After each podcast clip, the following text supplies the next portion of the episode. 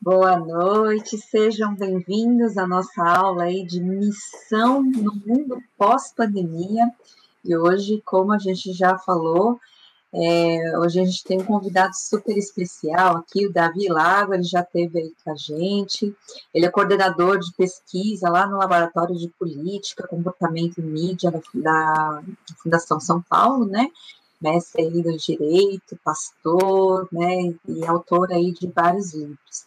Muito boa noite aí, Davi, seja bem-vindo e muito obrigada por ter aceitado aí né, o nosso convite de dar essa aula tão especial.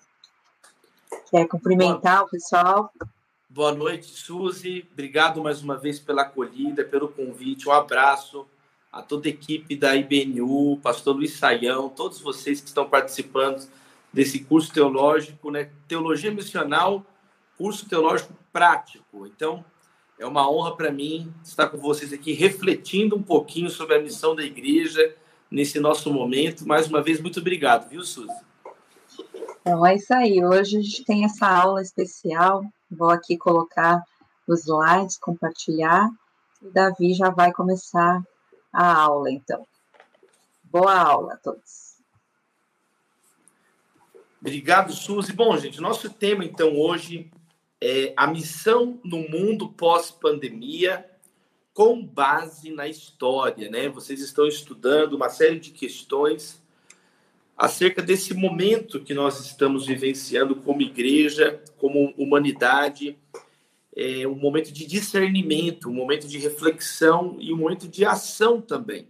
E a proposta que me foi então passada pela Suzy e por todos da equipe deste curso foi justamente refletirmos sobre o tema da missão no mundo pós-pandemia, só que com um viés específico, com uma fundamentação muito específica.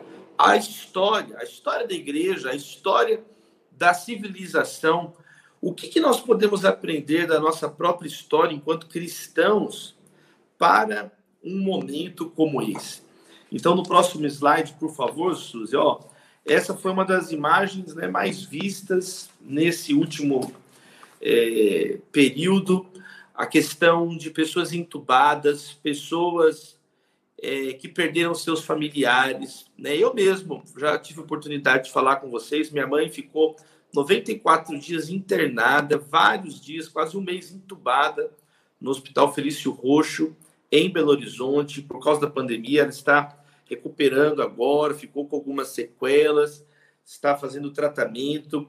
Mas, veja só, foi um momento para a nossa geração, um momento único, né? Desde a é, gripe espanhola, no início do século XX, não ocorria no mundo uma doença que se alastrasse de modo tão devastador ao ponto de fronteiras nacionais serem fechadas.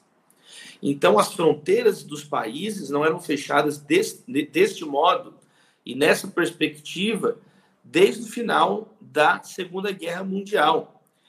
É, e é algo, então, próprio do nosso tempo. É, dessa, essa geração, a nossa geração de igreja, não presenciou, nós não Estávamos aqui em 1918 de modo consciente, em, postos, em posições de liderança, nenhum de nós estava.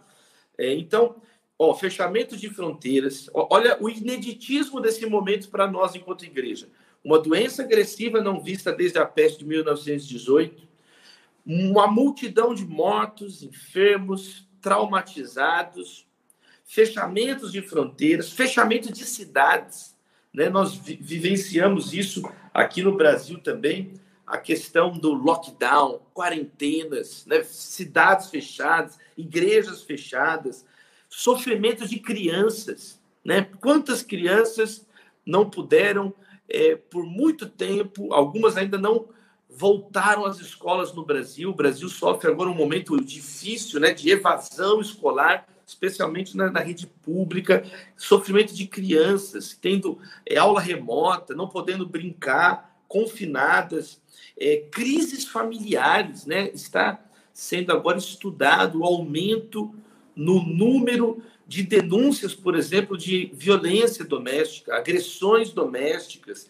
crises familiares de toda natureza, é, não apenas a questão das próprias doenças, mas também separações, casais que não suportaram ficar juntos nesse período, tamanha a crise. Nós vimos também, por outro lado, a igreja agindo é, com solidariedade, redes de segurança alimentar, ajudando pessoas que perderam tudo, que perderam seus empregos, em crise econômica. Vimos também nesse período uma expansão tecnológica muito grande. Né? Marcas é, que eram completamente desconhecidas dois anos atrás, hoje faturam aí bilhões, trilhões ao redor do mundo, né? desde aplicativos. Nós mesmos agora aqui ó, conversando por uma teleaula, a popularidade dessa, dessas novas formas de comunicação tão grandes, sendo agora implementadas por governos, em sessões de parlamento, em instituições educacionais. Nós vimos também novos comportamentos, especialmente aqui no Ocidente, né, que não é, nós não somos habituados no Ocidente com esse tipo de crises respiratórias, já em algumas localidades da Ásia, é, de certo modo, são regulares, mas agora uso de máscaras, né, álcool em gel, quantas expressões agora ficamos familiares com essas expressões, novos comportamentos e também, gente, né, o, o esgotamento emocional. Todos nós aí precisamos adiar projetos, cancelar projetos, né, casamentos adiados, cerimônias de casamento que a noiva sonhava tanto, né, planos de filhos, de é, planejamento familiar desalterados, né? Então, sem dúvida nenhuma, foi um período de humilhação de certezas que muitas pessoas tinham.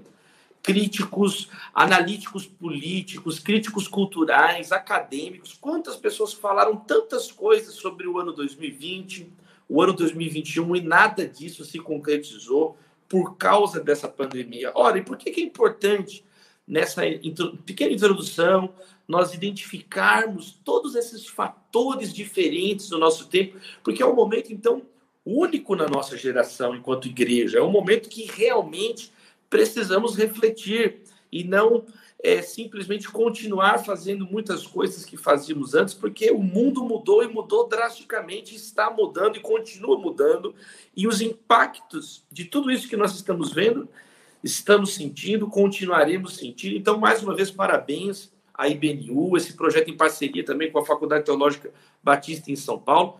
Por, nós temos esse momento aqui para refletir, e no próximo slide já, então, por favor, Suzy, e nós vamos refletir especificamente aqui nesses minutos sobre como que a, a história da igreja pode lançar alguma luz para este momento que nós estamos, então, vivendo. Como que a, a gente pode olhar e aprender com a igreja do passado, refletir o que, que nossos irmãos fizeram, afinal de contas, a igreja já carrega agora dois milênios de tradição.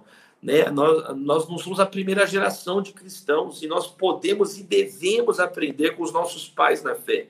Né? Amanhã, dia 31 de outubro, né? hoje, dia 30 de outubro de 2021, amanhã, dia 31, dia da Reforma Protestante, quer dizer, um, um momento, um marco onde nós olhamos também para a história, a importância de nós, conforme Hebreus capítulo 13 vai dizer, lembrarmos dos nossos líderes na fé, aqueles que vieram antes de nós e que nos ensinaram a palavra, olharmos para o resultado da vida das pessoas, imitarmos a fé dessas pessoas. Agora, olha que interessante, então, essa obra é um texto acadêmico da doutora Amanda Porterfield, que é sobre né, a cura na história do cristianismo, da cristandade, da igreja cristã.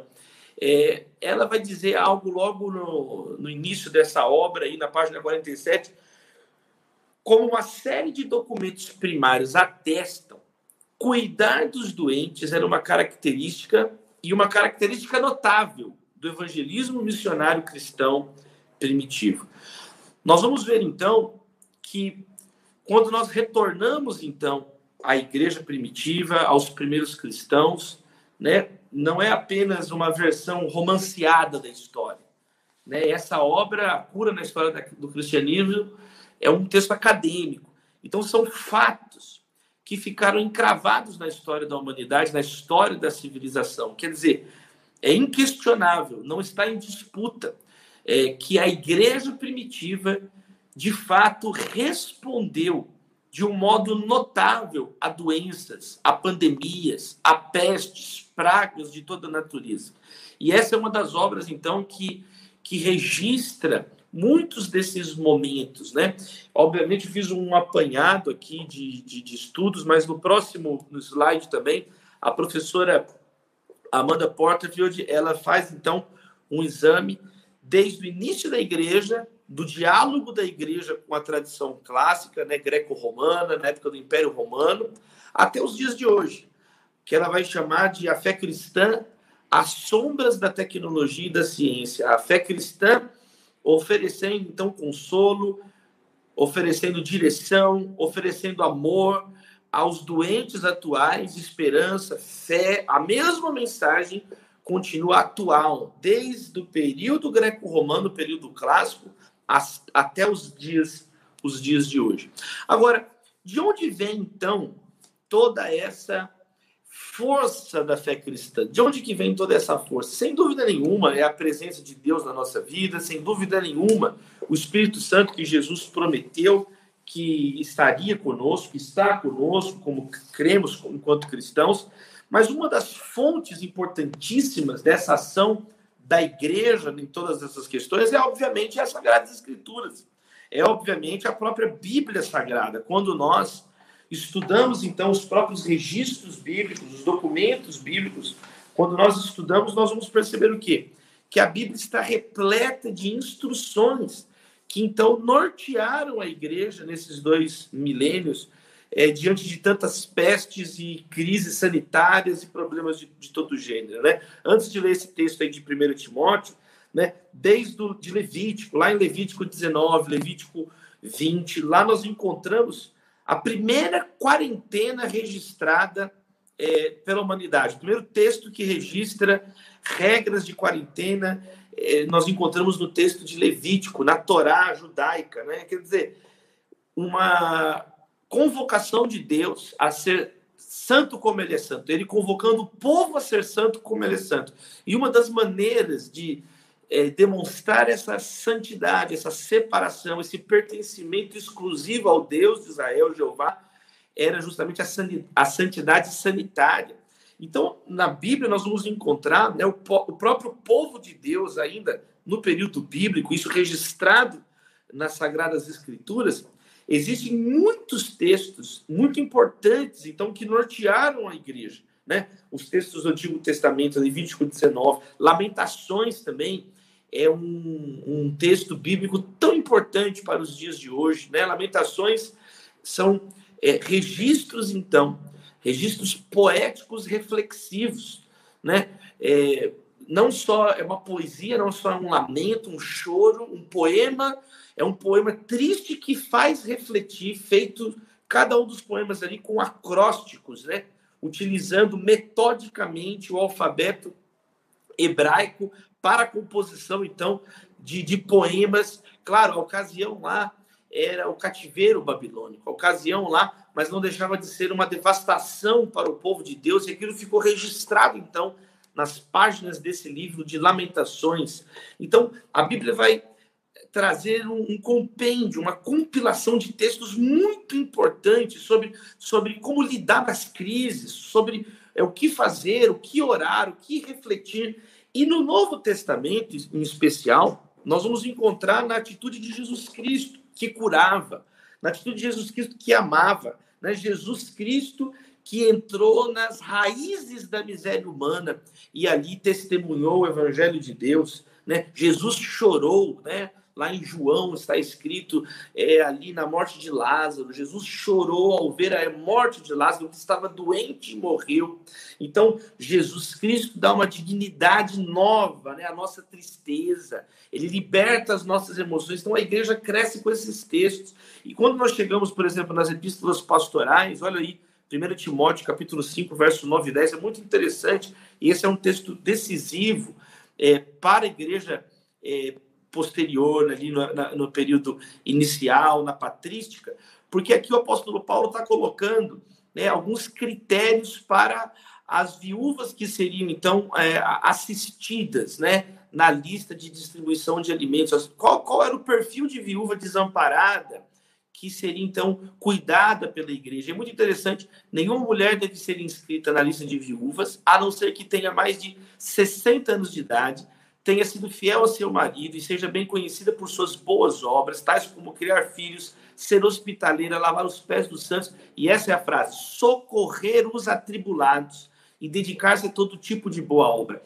É muito interessante que desde o início, então, socorrer os atribulados, ajudar o doente, ajudar o convalido, ajudar aquela pessoa que está enferma, fazia parte desse repertório de, de virtudes que a igreja esperava que houvesse, então, nessas figuras mais velhas, as pessoas honradas. Esse texto foi um texto muito importante numa série de documentos eclesiásticos posteriores, que inclusive embasa, embasava é, o serviço de mulheres, né, de freiras, de diaconisas, de mulheres, então, que eram exclusivamente vocacionadas para ajudar as pessoas. E desde o início, então, no próximo slide, por favor, querida Suzy, desde o início, o socorro aos atribulados era um desses fatores, né? E aí a igreja cristã, ela atravessa dois mil anos e praticamente, então, todas as grandes é, catástrofes ambientais, políticas, militares e também sanitárias, né, de doenças, pragas e pestes, nós enfrentamos enquanto cristãos. A primeira peste que a igreja enfrentou é a conhecida peste antonina, cerca de, mil, de 165 depois de Cristo a 180 depois de Cristo, ano 180, uma peste que alcançou Roma logo no segundo ano, em, mil, em 166 depois de Cristo, essa peste já estava é, na capital do Império Romano. Nós não sabemos exatamente qual foi a doença, né? A maior parte dos historiadores acredita que era varíola, alguma forma de varíola. Alguns é, supõem que tenha sido uma combinação de varíola e sarampo, mas era de fato uma, uma peste que se espalhou rapidamente, escamando a pele das pessoas e que no seu auge é, dizem né, que matava então 25% daqueles que eram infectados. As estimativas é, modernas né, colocam aí em torno de 7 milhões de pessoas que tenham sido mortas pela peste antonina. É, algo entre 5 e 10 milhões. Eu estava conferindo alguns estudos mais atuais, eles estimam hoje entre 7 milhões de pessoas que morreram. Inclusive, é, muito provavelmente dois dos imperadores romanos do período morreram devido à peste, né? Lúcio Velho e Mar Marco Aurélio. Agora, é, essa peste antonina, né? Antonina também, o nome é dado à casa que governava, é, de, casa de imperadores que, que governava o Império Romano, e aí fica o nome Antonina. Agora, nesse período, então, os cristãos já estavam presentes. A igreja já estava se espalhando. A igreja, então, teve um modo distinto, diferente de reagir a essa epidemia, essa praga antonina. E uma das coisas que nós aprendemos sobre essa primeira praga que a igreja cristã enfrentou foi justamente o modo de fé em enfrentá-la, não sacrificando aos deuses. Pode colocar, por favor, Suzy, o próximo slide. Mas veja só, o grande deus do panteão greco-romano, que era então é, idolatrado, adorado, pelo qual as pessoas sacrificavam, era justamente Esculápio. Né? Esculápio é um dos mitos, né? um dos mitos da mitologia grega, filho de Apolo, que, de acordo com o mito, ele, Esculápio, ele descobriu os segredos das ervas, das plantas, ao ponto de criar remédios para curar pessoas e até mesmo ressuscitar pessoas. E aí, então, ele é morto pelos deuses que não aceitam que ele agora tenha acabado com as forças do Hades.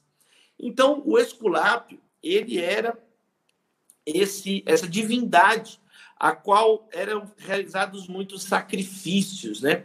Mesmo é, Hipócrates, que é o pai da medicina ocidental, da medicina no período, Hipócrates, ele, de certa maneira, é, ainda naquela cultura, ele segue certos vocabulários da mitologia, certos vocabulários, certas gramáticas que remontam, né, ao mito de Esculápio. Isso é muito interessante. Tem aqui nessa imagem, né, um mármore cerca de 100 a 200 depois de Cristo, que está exposto no Museu Britânico, onde se vê a inscrição, né? Tique oferece isso a Esculápio como um agradecimento, né? Quer dizer, Esculápio supostamente teria protegido, salvado essa família de, de, de alguma enfermidade. E aí, por favor, no próximo slide, é, é, Suzy, o que, que nós aprendemos? Que a igreja cristã não sacrificava ao culto de Esculápio, né?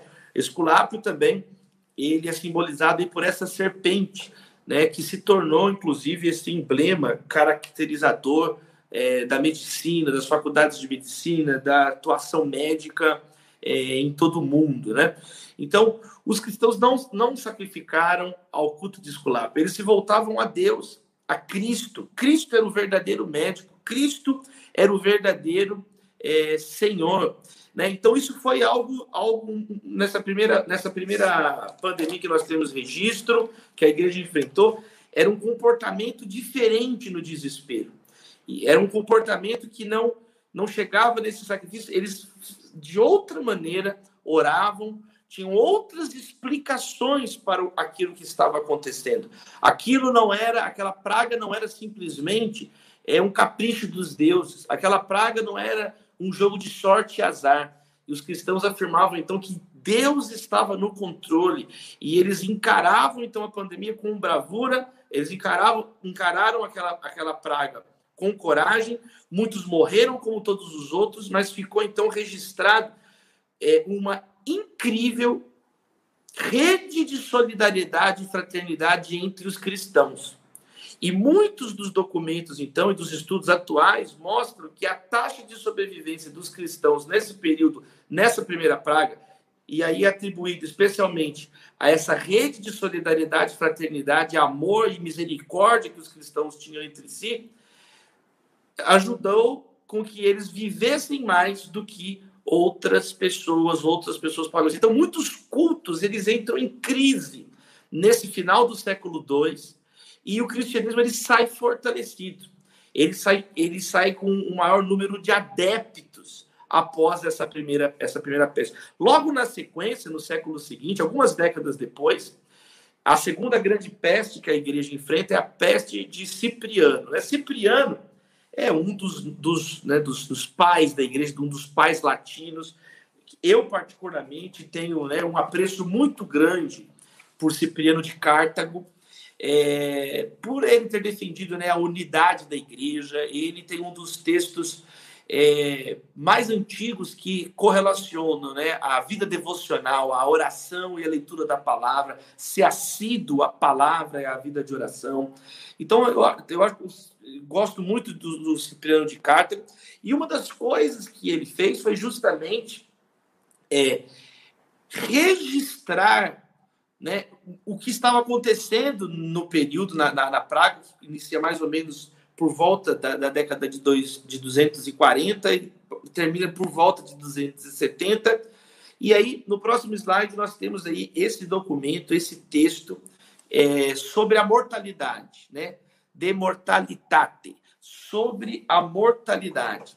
Onde, então, o Cipriano de Carta, ele, é, por exemplo, só o fato dele fazer a descrição clínica da doença é um dos documentos históricos que que mais iluminam essa própria praga, essa própria peste, ao ponto de ser conhecida hoje como peste de Cipriano. Ele foi um dos que melhor documentou.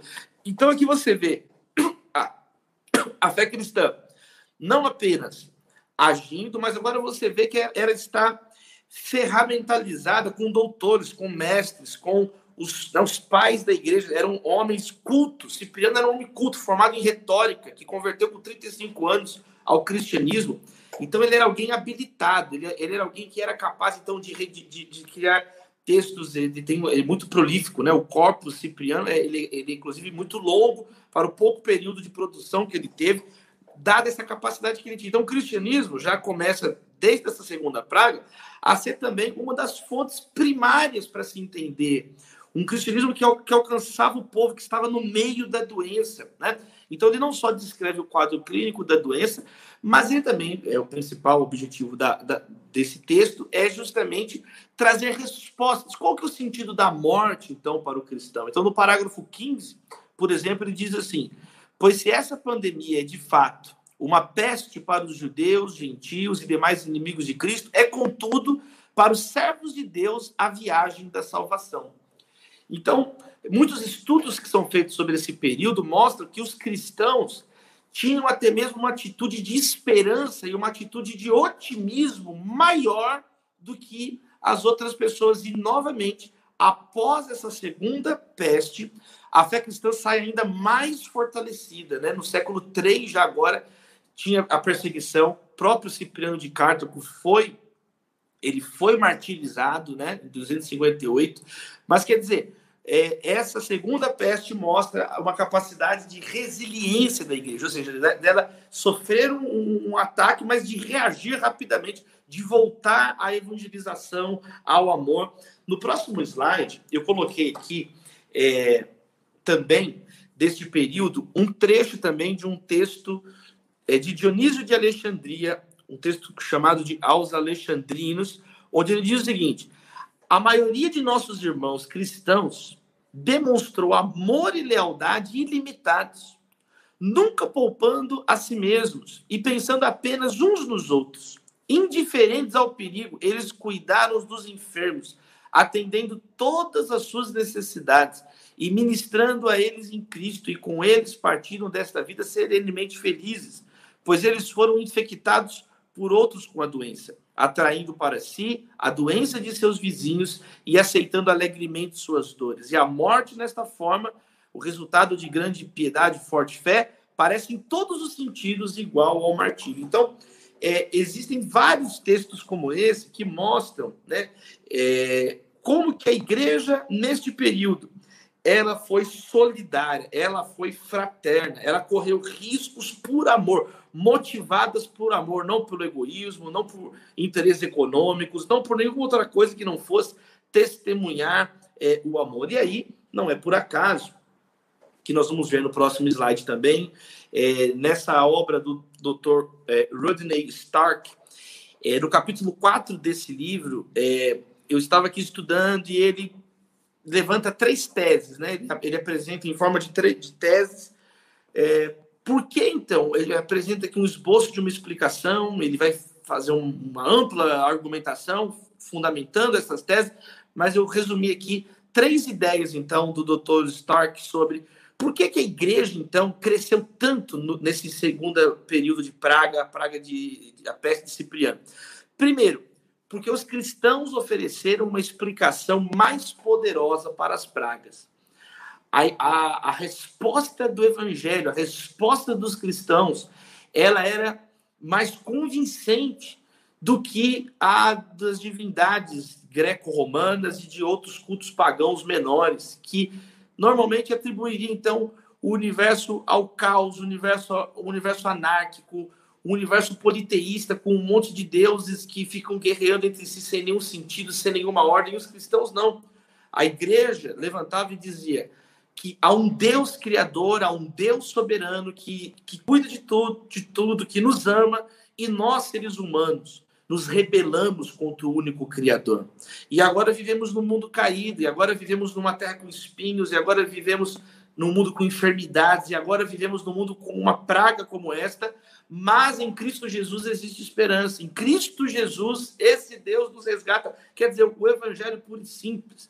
E a explicação que o evangelho, que o cristão anunciava naquele momento de tanta crise, de crise de outros fés, de outras fés, de outros credos, né? Muitas religiões foram extintas nesse período, né? Muitas religiões, muitos cultos não existem até os dias de hoje, foram aniquilados, porque eles não tinham uma resposta para os corações e mentes e os cristãos tinham essa resposta, eles tinham é, uma mensagem que fazia sentido para a vida das pessoas. Então, não apenas os cristãos tinham uma mensagem que respondia às dúvidas que surgiam, né? Acabamos de ver aí o texto é, da, sobre a mortalidade do Cipriano, mas em segundo lugar, os cristãos, é, pode, pode voltar, por favor? Em segundo lugar, os cristãos, eles transferiram as normas internas de solidariedade e amor ao próximo que a igreja mantinha, as normas que a própria igreja tinha nas comunidades eclesiais, ela começou agora a transpor isso para a sociedade como um todo. Então, normas sobre serviço, normas sobre cuidado com o próximo, sobre um amor ao, ao, ao outro, fizeram a diferença. E é atribuído né, que essas taxas maiores de sobrevivência é, os historiadores são mais céticos, né? quer dizer, eles vão excluir, por exemplo, né, a possibilidade de que Deus tenha ouvido orações, que milagres possam ter acontecido, mas sem entrar nessa discussão, não é necessário, não se questiona o fato que as taxas de sobrevivência dos cristãos eram maiores.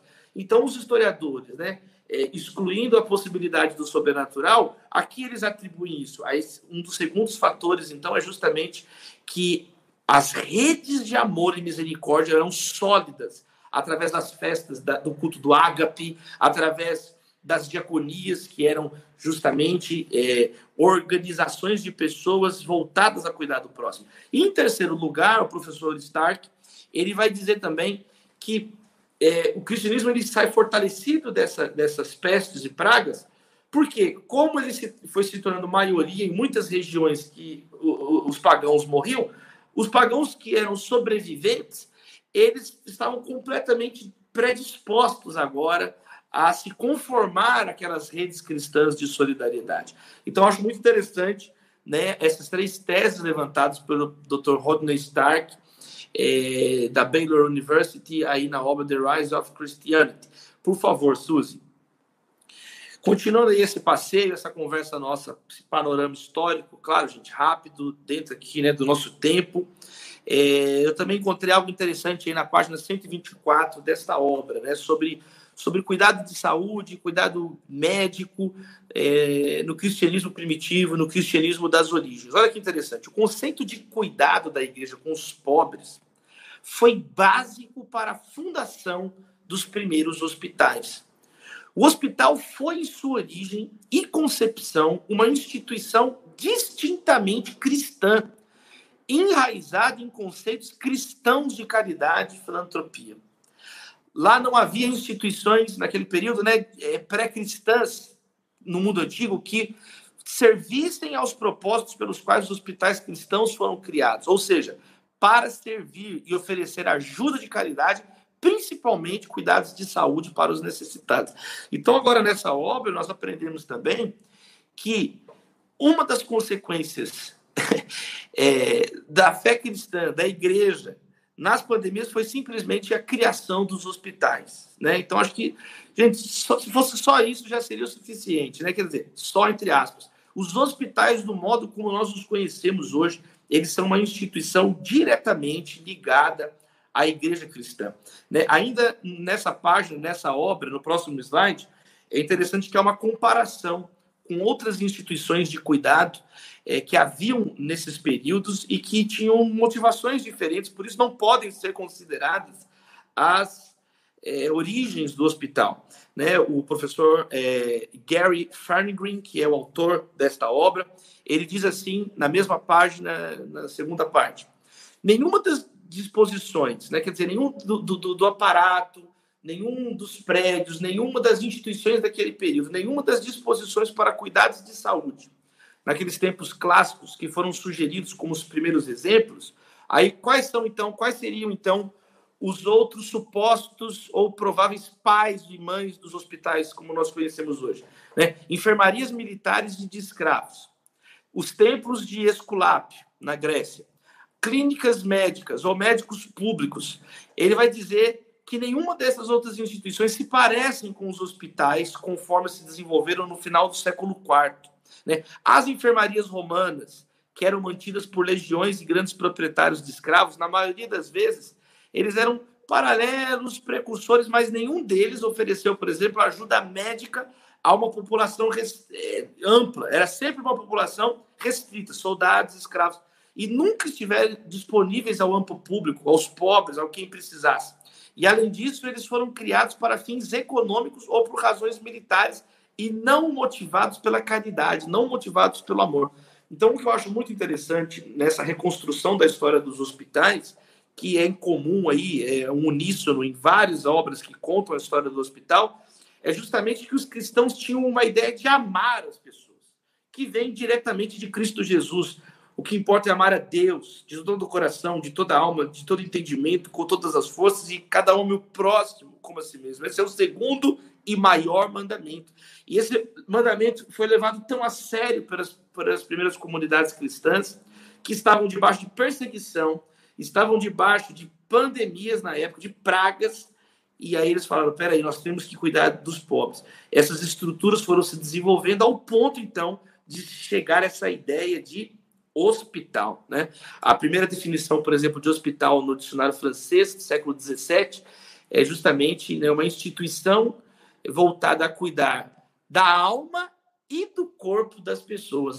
Existia até ali uma primazia da alma sobre o corpo das pessoas, mostrando a origem espiritual, religiosa, cristã da instituição hospitalar.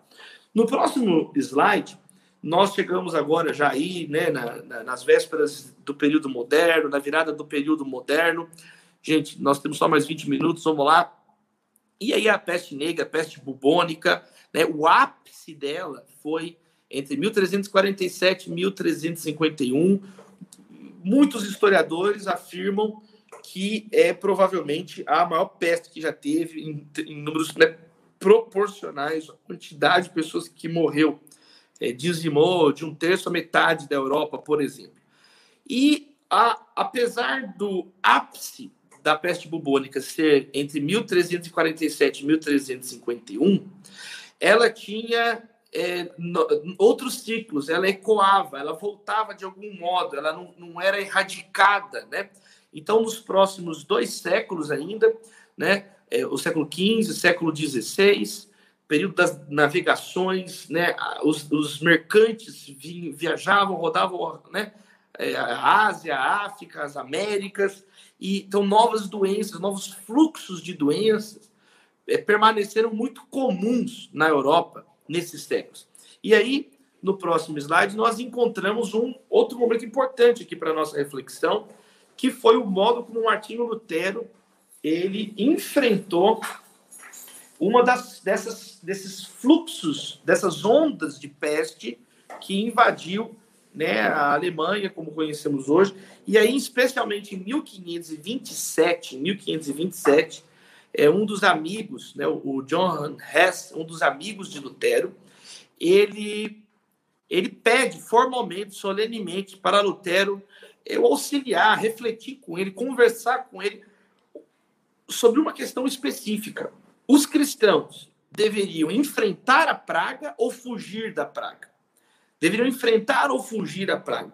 E aí o Martinho Lutero escreve, então, ele escreve um documento, ele dá, né, aqui na, nas páginas nossas hoje, cerca de, de 10 laudas, é um, é um texto curto, onde o Lutero, então, ele vai, no próximo slide, por favor, Suzy, apresentar uma série de reflexões sobre essa pergunta: o cristão deve ou não fugir da peste?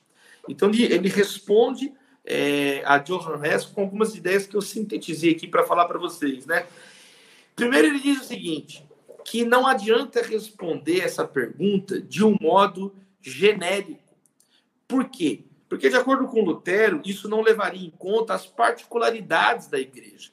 Por exemplo, existem cristãos maduros na fé e existem cristãos novos na fé. Existem cristãos que têm uma fé perseverante, mas existe aquele que é o pequenino, é o fraco na fé, é o neófito. Então, como que você exige de, de pessoas com diferentes graus de maturidade espiritual é, os mesmos comportamentos? Ele diz que isso é antibíblico. Outra coisa, é, depende também da natureza da profissão da pessoa. Essa pessoa ela tem um cargo público, essa pessoa ela é um episcopo, ela é um pastor, é um sacerdote, né? alguém que está ali cuidando de, de, de, de pessoas, é um pai de família. Né? Pessoas dependem de você ou não. E isso também influencia né, o modo de responder essa pergunta. Lutero vai dizer também que cuidar de si é algo normal, não é algo é, intrinsecamente maldoso, ruim. Ele cita vários textos bíblicos, né? E ele vai argumentar, né? Por exemplo, Efésios 5, 29, ninguém jamais odiou a própria carne. Então, que Deus coloca esse, esse, esse, senso também de dignidade no próprio ser humano, de cuidado. É uma responsabilidade cuidar de nós, é uma responsabilidade cuidar da saúde, é uma responsabilidade cuidar da vida espiritual, da vida física, da família. E Lutero traz todas essas questões, lembrando, inclusive, uma série de exemplos de personagens bíblicos que fugiram para salvar a vida em diversos momentos, como Abraão, como Isaac, como Jacó, como Moisés, como Davi, como Elias, como o profeta Urias e outros exemplos que o Lutero é, oferece. E aí o resumo, ele vai colocar então aplicações pastorais para a igreja, que isso, por óbvio, é, dado peso à autoridade de Martinho Lutero, é, exerceu uma influência muito grande é, na, na, teologia pastoral é, de muitas lideranças protestantes. É, o pastor ele dizia, ele tinha que estar no meio do povo. Esse é um quadro que retrata o próprio Lutero, no meio de pessoas convalidas, né? Quer dizer, o pastor corre risco de vida, sim, para pregar a palavra, para cuidar de ovelhas, para cuidar dos mais frágeis, para cuidar do órfão, para cuidar da viúva, né? João 10, 11, o bom pastor dá vida pelas ovelhas. Então, ele diz que, por exemplo, os sacerdotes, em um momento de praga de peste, eles não, não, não, podem fugir. A natureza do chamado deles, a natureza da vocação deles, dada por Deus, né, exige nesse momento uma atitude, uma atitude de hombridade, de firmeza daqueles pastores, daqueles clérigos. Então ele diz isso de um modo muito claro. Como ele diz também a mesma coisa a respeito dos governantes civis. Né? Romanos 13, verso 4, ele é citado como uma das referências que vai dizer que, pela natureza da autoridade civil, ela não pode simplesmente largar né, ao esmo, deixar a, a, comunidade numa plena anarquia, não, mas ela também tem uma, uma responsabilidade diante dos homens e uma responsabilidade diante de Deus. Então, o Lutero fala sobre essa vocação pastoral, sobre a importância dos magistrados, das autoridades civis se envolverem na questão de modo virtuoso, e ele vai falar de não tentar a Deus. Não tentar a Deus, que é se colocar numa situação de risco, se colocar numa situação como é, o diabo, o tentador, pedindo para que Jesus, na tentação, Mateus capítulo 4, se atirasse do pináculo do templo, né? E não tentarás o Senhor teu Deus. O que é tentar a Deus? É brincar com a doença, né? Lutero vai dizer que não se deveria brincar com a doença, ficar dando uma de valentão, uma de valentona a troco de nada. E ele diz mais, ele é bem severo, ele diz assim, que essas pessoas que brincam são responsáveis diante de Deus pelos assassinatos que causarem, ou seja, por ter transmitido a doença a uma criança, a uma pessoa idosa que não tem culpa de nada e aquele comportamento irresponsável transmitiu a doença, é, sabidamente transmitiu a doença. E Lutero, então, ele vai fala muito sobre também Mateus 25, né? Eu estive, eu estive é, preso e me visitaste, eu estive com fome e me, me deste alimento, com sede e, e você me descedentou, estrangeiro e você me acolheu, nu e você me vestiu. E ele disse então com extrema firmeza sobre a responsabilidade pastoral naquele momento de crise. No próximo slide tem inclusive uma imagem muito conhecida é, exposta no museu, que é um, uma parnafenália, aí, uma, uma espécie de máscara do, do, dos tempos medievais, é, de proteção para, então, aqueles que, pelo dever do ofício, tivessem que, então, é, se arriscar, pastores, então, que talvez tivessem que se arriscar no cuidado das pessoas. Bom, gente, para caminhar para o nosso encerramento, temos alguns minutos apenas é, chegando já agora às vésperas né, da, da, do contemporâneo, né, foi um filho de um pastor, né, Edward Jenner, que criou a vacina. Quando a gente também não temos tempo aqui para isso, mas quando a gente pega a, a história aí de cada um desses apetrechos, né? A vacina foi criada por um filho de pastor, o Jenner, um protestante, mas a seringa também foi criada por outro evangélico você vai ver que, os, os, especialmente a tradição nossa protestante, sempre foi a favor dos estudos, a favor da ciência, e criamos praticamente é, a ciência moderna. Você vai ver por exemplo, aqui mesmo, até mesmo no Brasil.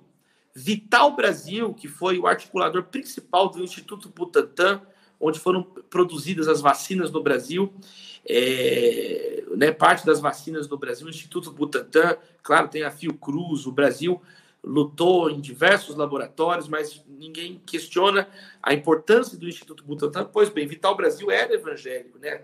Mesmo no Brasil, nós temos uma figura do gabarito, da importância, da relevância científica para a história brasileira como Vital Brasil, que era o evangélico, uma tradição, então, que utilizou as ferramentas que teve, que, que existiam no seu tempo, construindo, criando, de modo a cuidar de vidas e salvar a vida das pessoas nos momentos de dificuldade. Então, é, eu quero colocar aqui agora algumas reflexões finais nesse próximo slide, por favor, Suzy, para a gente fechar e aí eu ouvi aí as perguntas de vocês. Mas então, algumas coisas aqui para a gente fechar a nossa reflexão. Primeiro, o que a gente percebe olhando, claro, aqui nesses minutos, rapidamente, uma visão né, panorâmica de alguns momentos, um mais antigo, um medieval, início da modernidade, um pouquinho do contemporâneo. O que a gente percebe, então, agora, aqui para concluir? Primeiro, a capacidade de adaptação da igreja.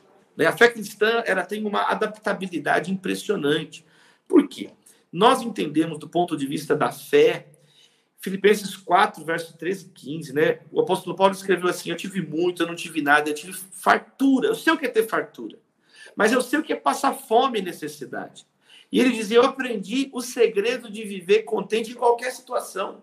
Quer dizer, na fartura e na miséria, na né? saúde, como se ele estivesse dizendo aqui, ó, fartura, riqueza, saúde, prosperidade, paz, mas também fome, né? escassez, que a gente pode colocar aqui, né? no sentido que Paulo está colocando ali, doença, momentos de tristeza, momentos de depressão, momentos de miséria. E Paulo fala: eu aprendi o segredo de viver feliz, contente em toda e qualquer situação.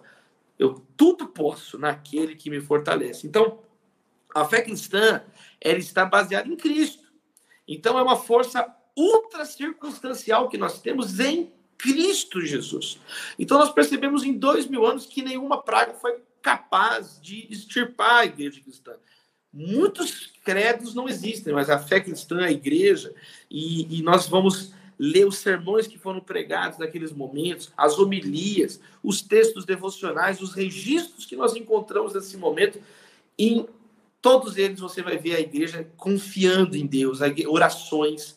A igreja, é, ainda voltar, por favor, Suzy, a igreja sempre é, crendo em Deus. Então, esse é o primeiro ponto.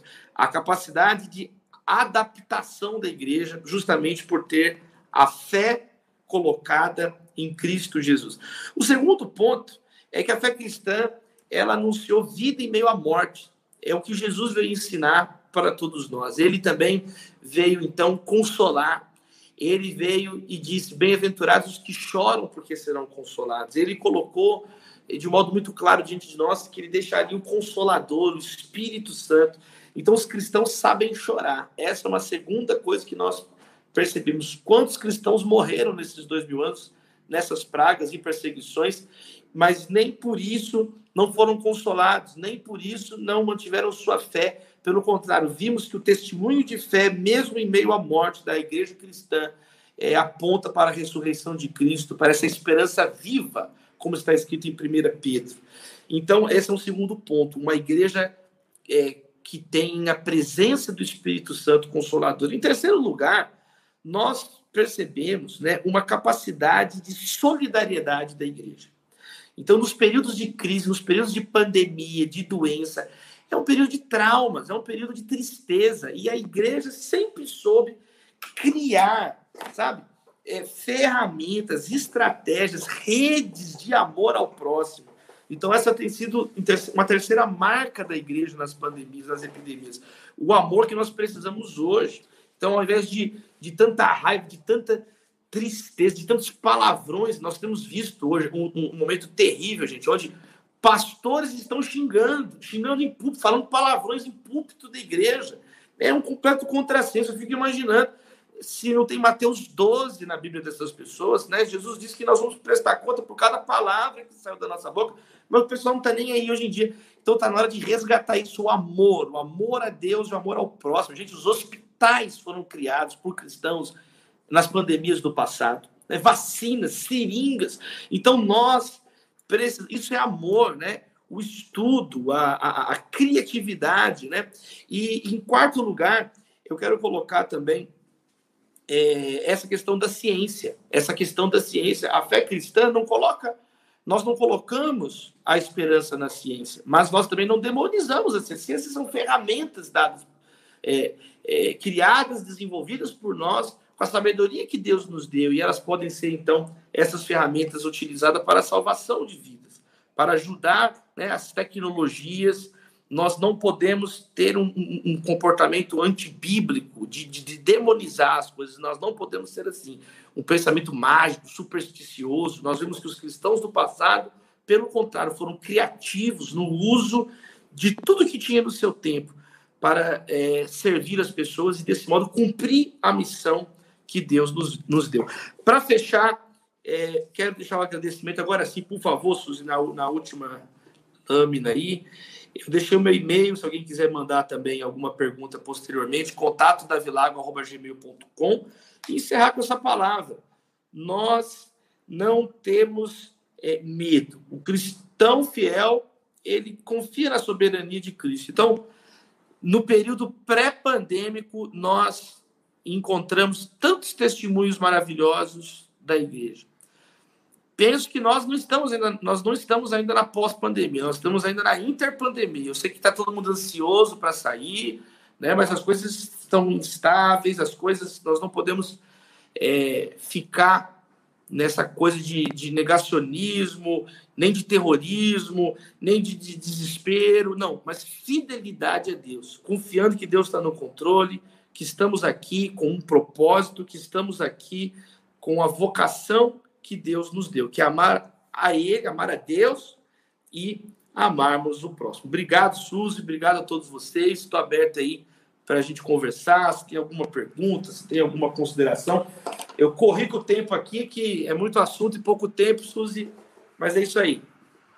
É verdade, é muita coisa. Na verdade, você está convidado até para voltar. Né, e continuar falando aí para gente que é, foi muito bom, Davi, muito bom mesmo. E assim, só é, retomando, né, aí você pode falar um pouquinho que não foi só nessa área né, hospitalar, né, na área da saúde, mas inclusive universidades, a educação, né? É, você podia falar um pouquinho disso também, como a igreja, né, na verdade, é, essa eu, eu, acho que é muito mais a questão da, dos valores cristãos, né, os valores que a gente tem, é, que a Bíblia nos traz, que dão é, possibilidade a, a, fazer algo diferente, né? A ter essa criatividade. Então, você podia falar um pouquinho aí dessas outras áreas também? Sem dúvida nenhuma, né, Suzy? A, existe aquilo que nós chamamos, os teólogos chamam de mandato cultural. Lá em Gênesis, quando Deus, no início da criação, ele coloca diante dos seres humanos, né, do homem e da mulher, olha, vocês vão agora cultivar o jardim, dominar a terra, né? Dominar não é destruir a terra, mas quer dizer fazer bom uso, né? É vocês agora usufruírem de tudo isso, né? E, e, e dominarem no sentido positivo, não é destruir o mundo, né? Então, aí é o mandato cultural que foi dado e continua dado, está valendo até hoje. Quer dizer, nós, o ser humano, ele é dotado de criatividade, ele foi feito à imagem e semelhança de Deus. E Deus é um Deus criativo. A primeira coisa que ele faz, registrado no Bereshit, no Gênesis, é justamente que ele cria o um mundo, um, um, mundo com, com frutas, um mundo com diversidade, um mundo com espécies múltiplas de sementes, né? Que, que, então, o nosso Deus é um Deus criativo. Nós vamos ver que o povo de Deus na história da Bíblia, ele também desenvolveu ferramentas. Ele, ele utilizava ferramentas para a glória de Deus, né? o cajado de um pastor. O pastor tem ferramentas, tá vendo?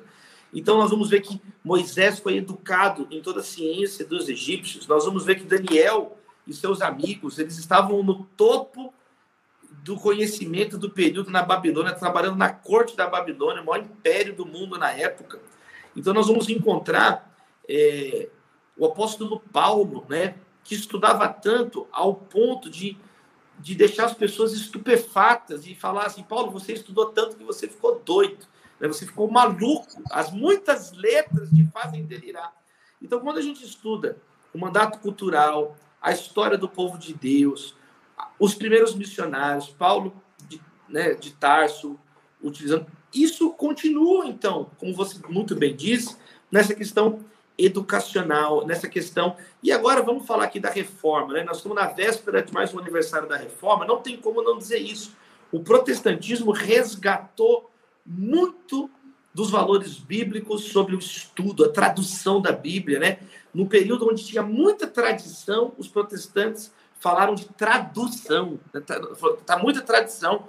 É, nós estamos vendo só do passado e, e, as necessidades presentes. Então, Lutero traduz né, o Novo Testamento para o alemão, e aí há um incentivo às sociedades bíblicas. Né? As Bíblias antes eram acorrentadas em mesas de seminários, agora não. Os evangélicos eles utilizaram as ferramentas de comunicação da época para difundir né, o conhecimento bíblico, a prensa de Gutenberg, e a própria fundação de universidades. Né? Eu, eu, sempre repito isso, que, por exemplo, Harvard era um pastor, John Harvard, que fundou, é, foi o primeiro benfeitor da universidade que hoje carrega o nome dele, uma das que mais prêmios científicos tem, e todas elas têm exceção, na Inglaterra, Oxford, Cambridge, nos Estados Unidos, Princeton, Columbia. É, nós vamos encontrar nos próprios brasões dessas universidades emblemas cristãos, versículos bíblicos, bíblias desenhadas, que remete à origem cristã delas, à origem que muitas vezes eram faculdades de teologia, centros de treinamento missionário pastoral. Então, os cristãos, eles não têm medo da ciência. Foi, praticamente foram os cristãos que criaram a ciência moderna. Então, quando a gente fala de negar a ciência, de como se isso é, é contrário à vocação que Deus nos deu, é contrário ao que a Escritura ensina e é contrário à própria história da igreja. Então, nós precisamos muito bem dito, Suzy, né?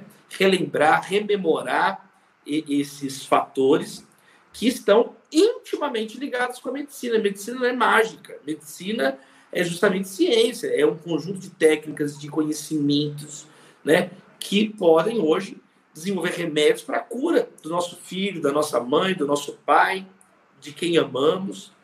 Então, é muito importante é, percebermos que a fé não anula a ciência, né? São dimensões complementares da mesma vida que Deus nos deu. Jesus ele fala assim no Sermão do Monte.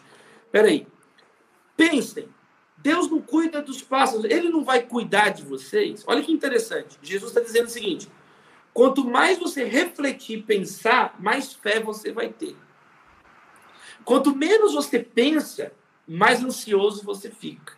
Então Jesus mostra que ele fala, ó, Deus não cuida do pássaro, Deus não cuida da árvore do campo, ele não vai cuidar de vocês, homens de pequena fé. Então Jesus ele mostra que quanto mais refletirmos, mais examinarmos o mundo, examinarmos a providência de Deus na criação, maior vai ser a nossa fé e não menor, não é o contrário, né? Então, Verdade. amar a Deus de todo o coração, de toda a alma e de todo o entendimento. Se a gente só seguisse o que a Bíblia diz, né? Seria tão mais simples, Seria tão mais, mais simples. muito mais fácil, né? Agora aqui é, o pessoal já está aí fazendo bastante perguntas, né? E podem enviar né, mais perguntas que a gente vai ter aqui um momento. É, o Luiz Carlos Peçanha, ele pergunta aqui se você acha, Davi, que esse sentimento de cuidado, né, da igreja com os necessitados, tudo isso, se perdeu de alguma forma devido ao excesso de eventos, shows, né, que a gente tem aí nas igrejas, é, na verdade, sob esse pretexto de avivamento, será? Eu concordo com essa percepção, querido Luiz Carlos, sabe? É, nós vivemos num período hoje onde grande parte das pessoas que professam ser cristãs carecem da marca mais básica da fé cristã, que é o amor. Amor a Deus e amor às pessoas. São pessoas individualistas. É só você ver o que elas escrevem, o que elas postam, o que elas falam, o que elas conversam, sempre girando em torno de si mesmas, sempre brigando com alguém. Sem, não, não existe um esforço de estender a mão. Você vê um esforço muito grande de exigir os próprios direitos. É desproporcional. Não é que é errado exigir direitos, mas eu concordo com o Luiz. Eu vejo que é, é desproporcional. A ênfase de igrejas inteiras, de comunidades inteiras, são eventos rasos, sem estudo da palavra, sem qualificação, é, sabe, doutrinária, é tudo jogado pelo alto, é um show, é um evento. Isso não sustenta a vida de ninguém, isso é uma ilusão. E o próprio Senhor Jesus denunciou isso. Ele falou: olha, naquele dia, muitos vão dizer, mas eu fiz isso, eu fiz aquilo. E Jesus vai falar: não é o ativismo, eu não conheço vocês, é relacionamento. Né? Não é só um monte de, de, de purpurina, de luz piscando, não. Então eu concordo com o Luiz. Penso que se perdeu, eu penso que. Eu não sou assim também, ah, a igreja não está fazendo nada. Muitas igrejas estão, sabe, com um testemunho maravilhoso nessa pandemia. Eu, eu recebo, particularmente aqui, eu tenho recebido de amigos de igrejas, vídeos, fotos, relatórios, notícias regularmente desde o início da pandemia. Né? Tem um exemplo que eu também procuro sempre citar, porque me comoveu muito. Reverendo João Luiz, da Igreja Presbiteriana da Piraquara, no Rio de Janeiro, todo sábado, desde o início da, da pandemia, a Igreja Presbiteriana, 5 da manhã, distribuindo comida, a fila dando volta no quarteirão. Por quê? Porque as pessoas precisam comer, as pessoas no Brasil, né, muitos não têm saneamento básico, muitos não têm condição de ter um trabalho agora nesse momento da pandemia. E aí nós vimos igrejas se mobilizando, arregaçando as mangas. Agora, eu penso como o Luiz, está quem eu acho que é, eu tenho visitado, corrido por, por várias denominações, igrejas, e em muitos lugares eu chego e pergunto. Primeira coisa que eu pergunto, como que foi o trabalho da igreja de solidariedade na pandemia? Ah, não teve. Como não teve? O que vocês estão fazendo aqui na Terra, gente? Então, infelizmente, tem esse lado, sim, pessoas que estão tão ansiosas para fazer eventozinho, ao invés de cumprirem né, a missão, a missão que Deus nos deu.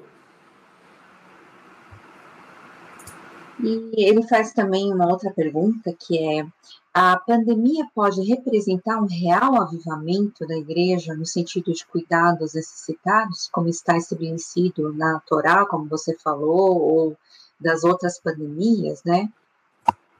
Sem dúvida nenhuma, uma oportunidade, né, né, meu irmão Luiz? A oportunidade é muito clara. Por quê? Porque tem pessoas famintas, tem pessoas que estão em situação de desespero nesse momento. Né? Às vezes não está perto de você, você vive numa bolha, você está tá tudo bem. Mas, por exemplo, eu estive no início do mês de outubro na cidade de Itapipoca, no Ceará, falando lá no, é, 450 pastores do sertão profundo. Pastores que vieram do Piauí, do Maranhão, do, do estado do Ceará, e muitos conversando comigo das intensas necessidades nesse período, não é? É, agravado com seca em alguns locais. Né? Tem, tem igrejas, Suzy, que o pastor me falou que a igreja reúne debaixo da árvore, debaixo da árvore no domingo. Então, é um momento, sabe, não esperar chegar a notícia em nós, mas nós nos colocarmos e perguntarmos, temos essa boa vontade, essa atitude, esse ímpeto, essa iniciativa de ligar, de perguntar, sabe, locais no Brasil sabidamente em crise, então não esperar, né?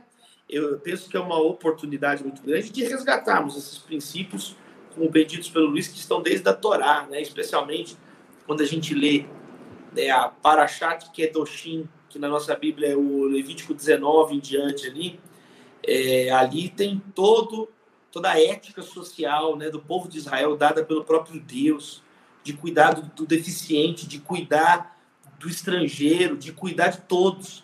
Então, é um momento, é uma grande, é um, tempo oportuno de resgatarmos esses preceitos na nossa vida prática. Com certeza. E assim, como você falou aí, você trouxe os exemplos, é, é, a igreja sempre saiu fortalecida dos momentos de crise, né? É, a gente vê no Novo, no Novo Testamento também, a perseguição foi uma forma de crise intensa que fortaleceu demais né, a igreja. Eu acho que até é um chacoalhão importante que a gente precisa passar para a gente repensar muita coisa, não é verdade? Concordo. A Ana Maria Gomes aqui pergunta, né? Fora a questão aí dos impedimentos legais, essa questão na né, igreja hoje, ela, quando ela fechou os templos e eliminou as atividades, não estaria fugindo então de enfrentar a praga ou é, deixar o membro desassistido? Como é que fica? Como é que é essa questão?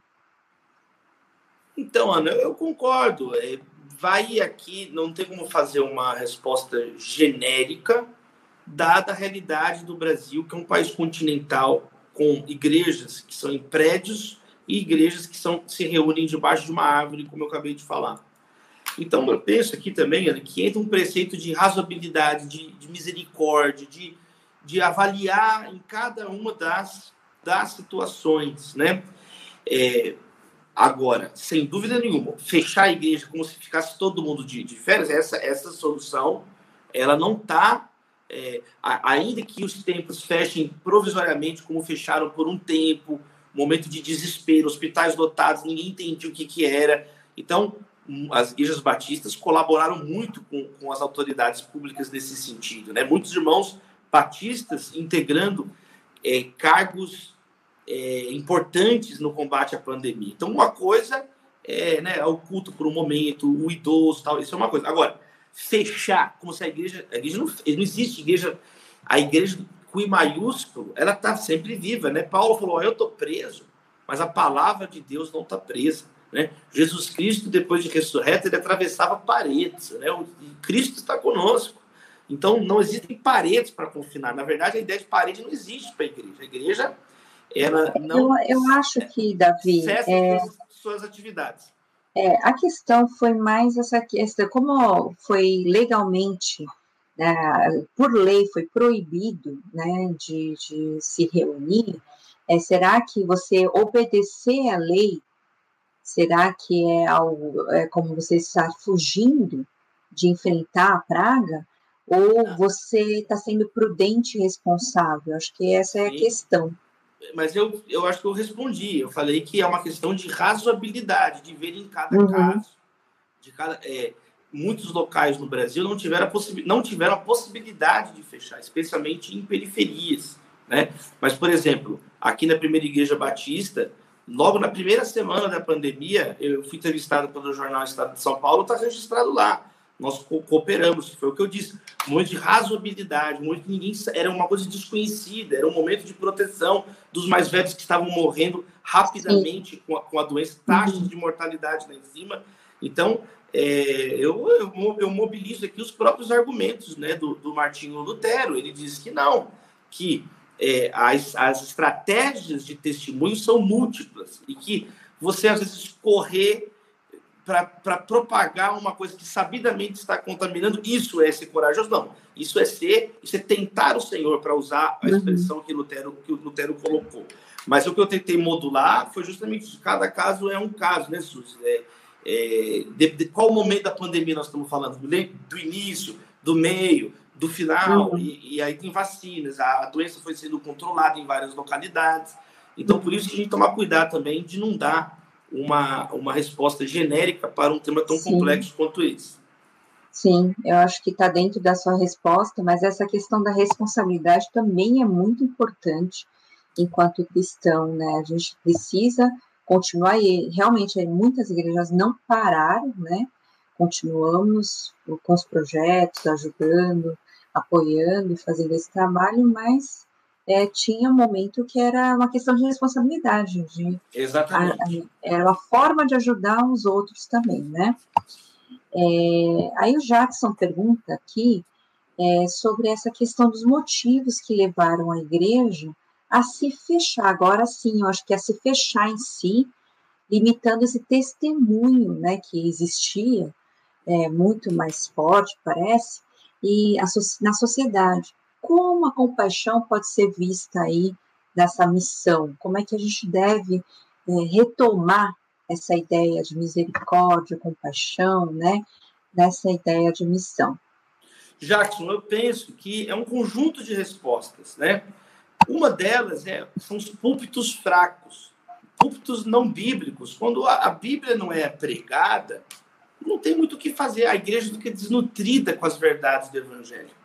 Uhum. E uma, uma, uma igreja desnutrida com a, da palavra de Deus, ela vai fazer o quê? É, a primeira coisa que aparece é o que vai encher a cabeça dessa igreja. Seja uma ideologia política, seja uma moda na televisão, seja a, a, a notícia do dia, né? É, eu acho engraçado o modo como Atos dos Apóstolos se refere aos atenienses.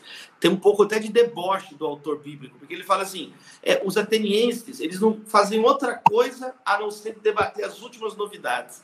Então existe um, um tom, um tom até de ridicularização de uma pessoa que não faz nada da vida a não ser ficar o que, que tem hoje? O que, que, que tem hoje? Aí chega amanhã, e o que, tem hoje? E chega amanhã, e o que tem hoje? E nunca quer resolver um problema real, nunca quer viver a vida real, fica sempre de novidade em novidade. Então, nesse sentido, muitas vezes a igreja, por estar desnutrida biblicamente, ela vira igual esses atenienses. Ah, o que está acontecendo hoje aí? Vamos, vamos falar então. Ou como Paulo coloca em Efésios 4, meninos levados de um lado para o outro por qualquer vento de doutrina. Por quê? Não tem como você ler o Antigo e o Novo Testamento e não entender a importância central do amor e da compaixão. Né? É um, não é uma coisa periférica, não é algo opcional, não. Ficam três coisas: é a fé, a esperança o amor, e o maior deles é o amor. Então, o fruto do Espírito é amor. Você vai ver o tempo inteiro. Enquanto tivermos oportunidade, façamos o bem a todos, especialmente os da família da fé. Aquele que não cuida dos da sua própria casa negou a fé e é pior que um descrente. Então, Jackson, entre tantas coisas que nós poderíamos dizer, eu queria mencionar essa, né? A fraqueza dos púlpitos brasileiros, né? Que, é, que não, não nutre a igreja, então não, não tem como a gente querer escolher algo que não está sendo semeado. É, porque a palavra é o fundamento de tudo, né? Sem isso, complicado. É, Davi, é, então, em Romanos 13, 1, 3, né, a pergunta do Wellington, é que Paulo faz uma chamada a respeito das autoridades, né, o uso das medidas cautelares, né? Então, vacina também, então, seria uma chamada a esse respeito? Eu penso que sim. Vamos lá. As vacinas no Brasil foram aprovadas pela Anvisa, por autoridades competentes sanitárias, pessoas que estudam isso a vida toda, de um modo democrático, de, de, um modo apartidário, de um modo plural. Então, na, nós temos que aprender também a não criar um monte de, é, de confusões desnecessárias, de confusões desnecessárias. É, temos que entender que foi um período de emergência, sem dúvida nenhuma. Agora vão ser aperfeiçoadas as vacinas. A própria Anvisa falou, a, a, aprovamos em caráter de emergência. E, e, é inegável, é inequívoco que baixaram as mortes, que agora as mortes que não paravam de subir, é, todos os estudos começam a perceber a relação prática na nossa própria vida. Então, é, eu tomei as minhas vacinas, nós temos que. Nós aprendemos que foram os evangélicos que inventaram as vacinas, a tecnologia das vacinas, as seringas. Agora, é claro, não é, não é tomar vacina de qualquer maneira, não é tomar vacina que não foi aprovada, não é tomar vacina do mercado é, clandestino, não é. Eu penso que né, a, a, o Brasil, ele, ele, tantas doenças, né, foram erradicadas no Brasil é, paralisia infantil, doenças por causa das vacinas são uma grande bênção, né? É, nós não temos medo de tomar remédio, gente. O, o Paulo fala assim para Timóteo: olha, Timóteo, você tem um estômago muito fraco, então toma um pouco de vinho por causa do teu estômago. Quer dizer, ele preocupa até com a saúde do estômago de Timóteo e faz um uso medicinal ali do, do, do, do, do vinho e tal. Quer dizer, um líder cristão falando com outros sobre cuidar medicinalmente da saúde. O cristão não é super-homem. E os, e os remédios e os médicos, eles são ferramentas que são usadas sim para a glória de Deus. Então, é, penso que a questão das vacinas no Brasil foram todas certificadas pela Anvisa e é um, uma, uma alegria nós temos a possibilidade de tomar essas, essas vacinas que foram aí com tanta competência é, de cientistas do mundo todo e os brasileiros também fizeram parte disso, fazem parte disso. Então eu penso que sim, faz parte desse, dessa responsabilidade cidadã da igreja brasileira nesse momento.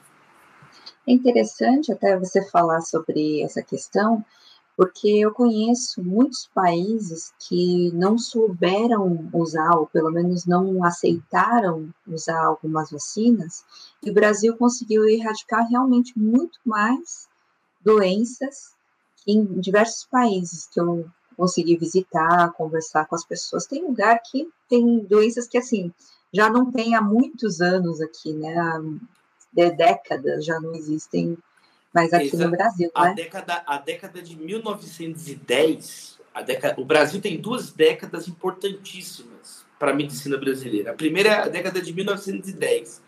O Brasil era chamado pelo Belisário Pena, pelo Alfredo Balena, médicos daquele período, como um grande hospital. O Brasil perdia investimentos justamente de tanta malária, febre amarela, doenças tropicais, né?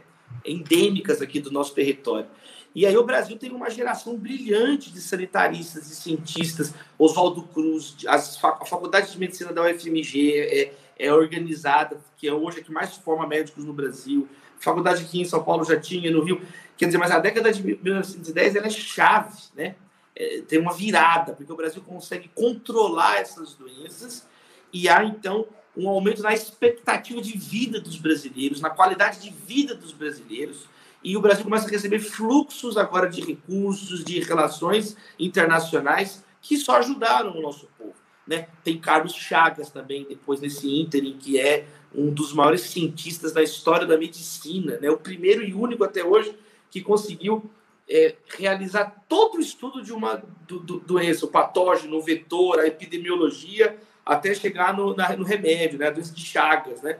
E aí, na década de 1980, por causa da, da Constituição de 88, que vai é, lançar as bases né, do SUS hoje. Então, o Brasil ele tem duas décadas muito importantes que são. A gente tem que aprender a admirar e respeitar isso também. O brasileiro só gosta de ficar se ofendendo porque desconhece a própria história.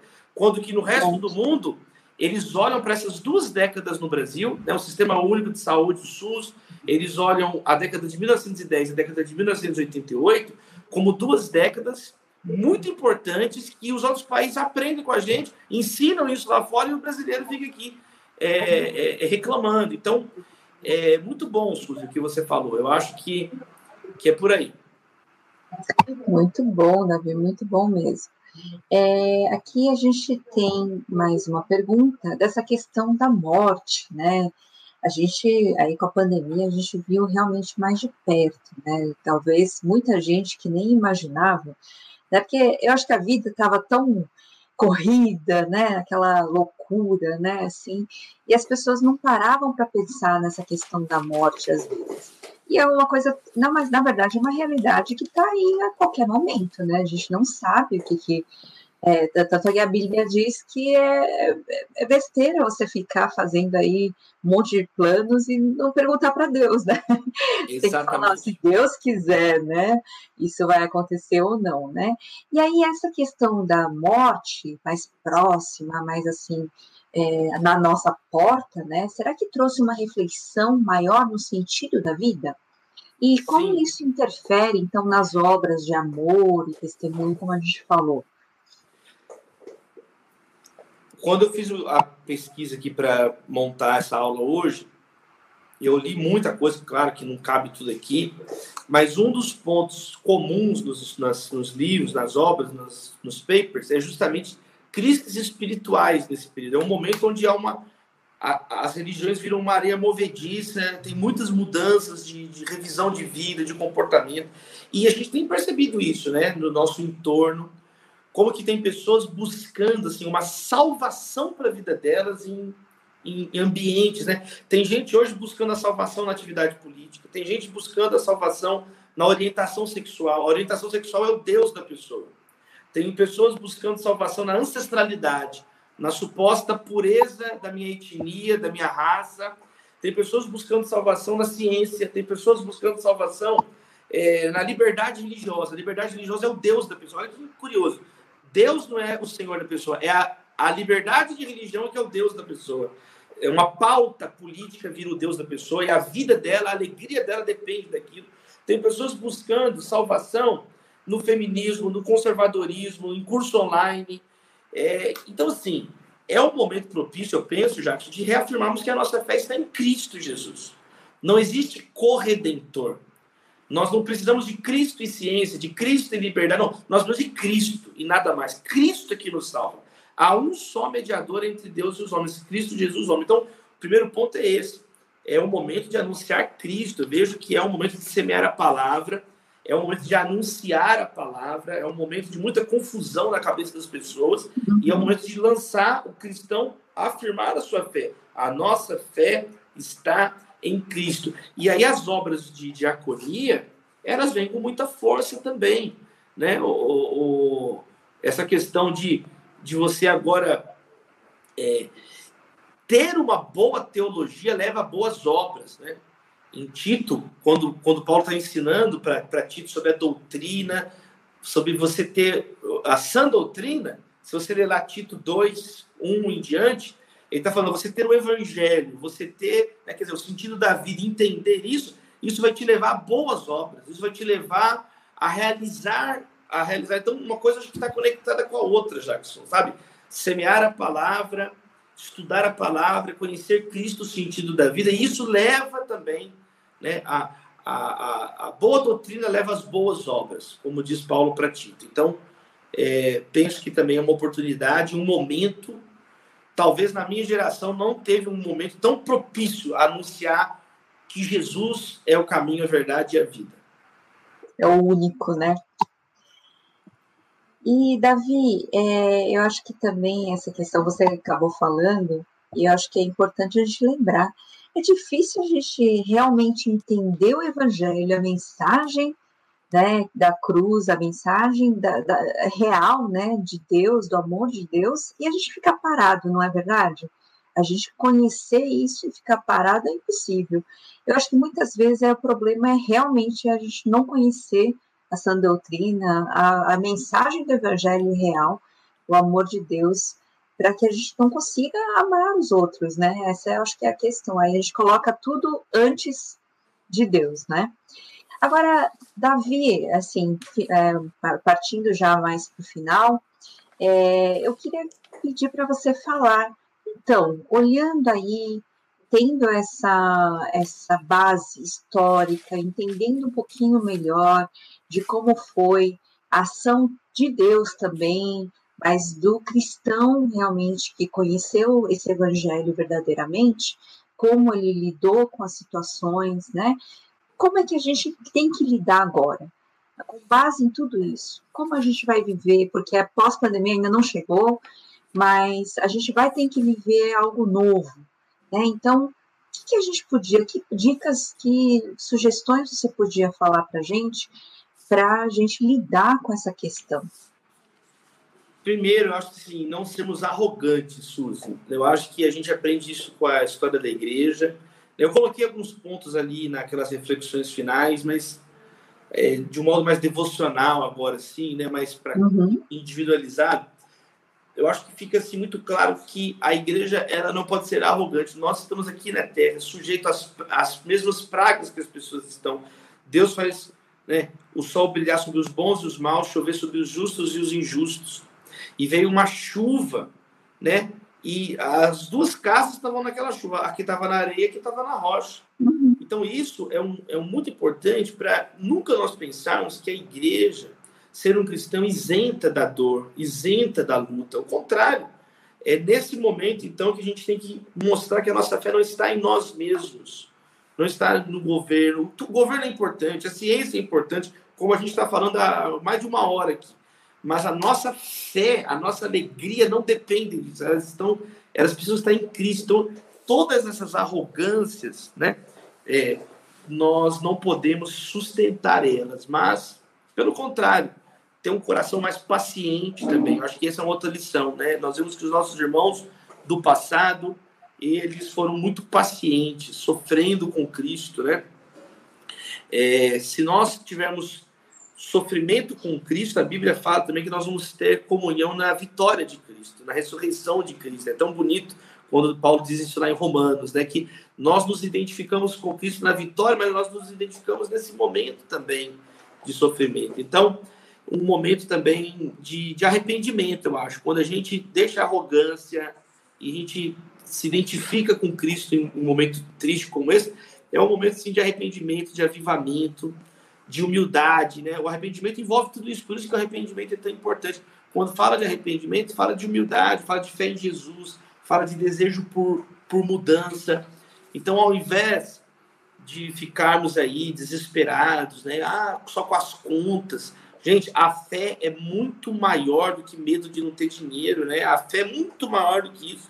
Então a gente não coloria a nossa alma assim com sombras, mas sabe, a gente olhar para a luz que é Cristo, olhar para a palavra. Eu, eu, acho que a lição é essa. A igreja mostra que em dois mil anos nenhuma praga foi capaz de impedi-la. Por quê? Porque ela continua olhando para Jesus, não para si. Nos momentos que a igreja olha para si, ela, ela sucumbe também. Mas se ela continua olhando para Jesus, que é o consolador, que está conosco, suspirando por ele, suspirando pelo eterno, a gente consegue então é, dar o próximo passo, caminhar e eu acho que isso que é, que é o papel da igreja, viu, Suzy? É, eu não quero ser repetitivo, mas amar a Deus, amar o próximo, entendendo que eu, a fé não é uma questão só individual, a fé é uma questão coletiva, é uma questão fraterna, nós fazemos parte de uma uhum. comunidade. Né? A igreja, ela não é só um prédio e um cenário dos grandes momentos da vida, né? onde eu tenho o batismo, onde uma criança é apresentada, onde tem um casamento, onde um corpo é velado, não. A igreja somos nós, né? Ela é um fórum vivo para enfrentarmos as grandes questões da vida e nós somos essa igreja hoje aqui, como diz a, a teologia, né? a igreja militante. Somos nós que estamos aqui agora servindo, testemunhando e também gratos, né, Suzy, por esses irmãos do passado que deixaram esse testemunho para também, de algum modo, nos orientar nos dias de hoje. É isso aí, deixar Deus agir, deixar Deus ser Deus e a, gente ser usado por esse Deus, né, no mundo que está viver o presente. A gente não pode viver nem no passado nem no futuro. A gente tem que viver o presente hoje até para dar um testemunho, um bom testemunho lá no futuro. Alguém vai poder falar, olha, a igreja foi assim, né? Teve esse avivamento por quando teve a pandemia, né, doida aí do Covid, não é? Então, muito. Oh, diga. Eu, eu, você falou isso, eu me lembrei de Marta, né? Quando Jesus vai ressuscitar Lázaro. Marta vivia no passado e no futuro, ela não queria saber do presente. Ela fala: Jesus, se você tivesse aqui, o meu irmão não teria morrido. Quer dizer, ela, tinha, ela acreditava que Jesus podia curar no passado. Aí Jesus falou, mas ele vai ressuscitar. Aí ela fala: Eu sei que no último dia ele vai ressuscitar. Quer dizer, ela acreditava no, numa ressurreição lá no fim do mundo, no futuro. Só que ela não acreditava que Jesus podia curar no presente. Então, eu acho que isso é uma, muito legal, o que você disse. Nós temos essa igreja hoje. Jesus Cristo é o mesmo ontem, hoje e eternamente. Amém, amém. Muito obrigada, Davi. Muito obrigada a todos também aí que tem acompanhado. Então, inscreva-se no canal da IBNU, né? mandem e-mail aí para o Davi, tirem suas dúvidas, né? Mas realmente muito obrigada, porque foi uma aula muito especial, muito incrível, aí que deu aí uma base muito importante aí da história para a gente. Então, vamos viver. É, Deus abençoe a todos aí.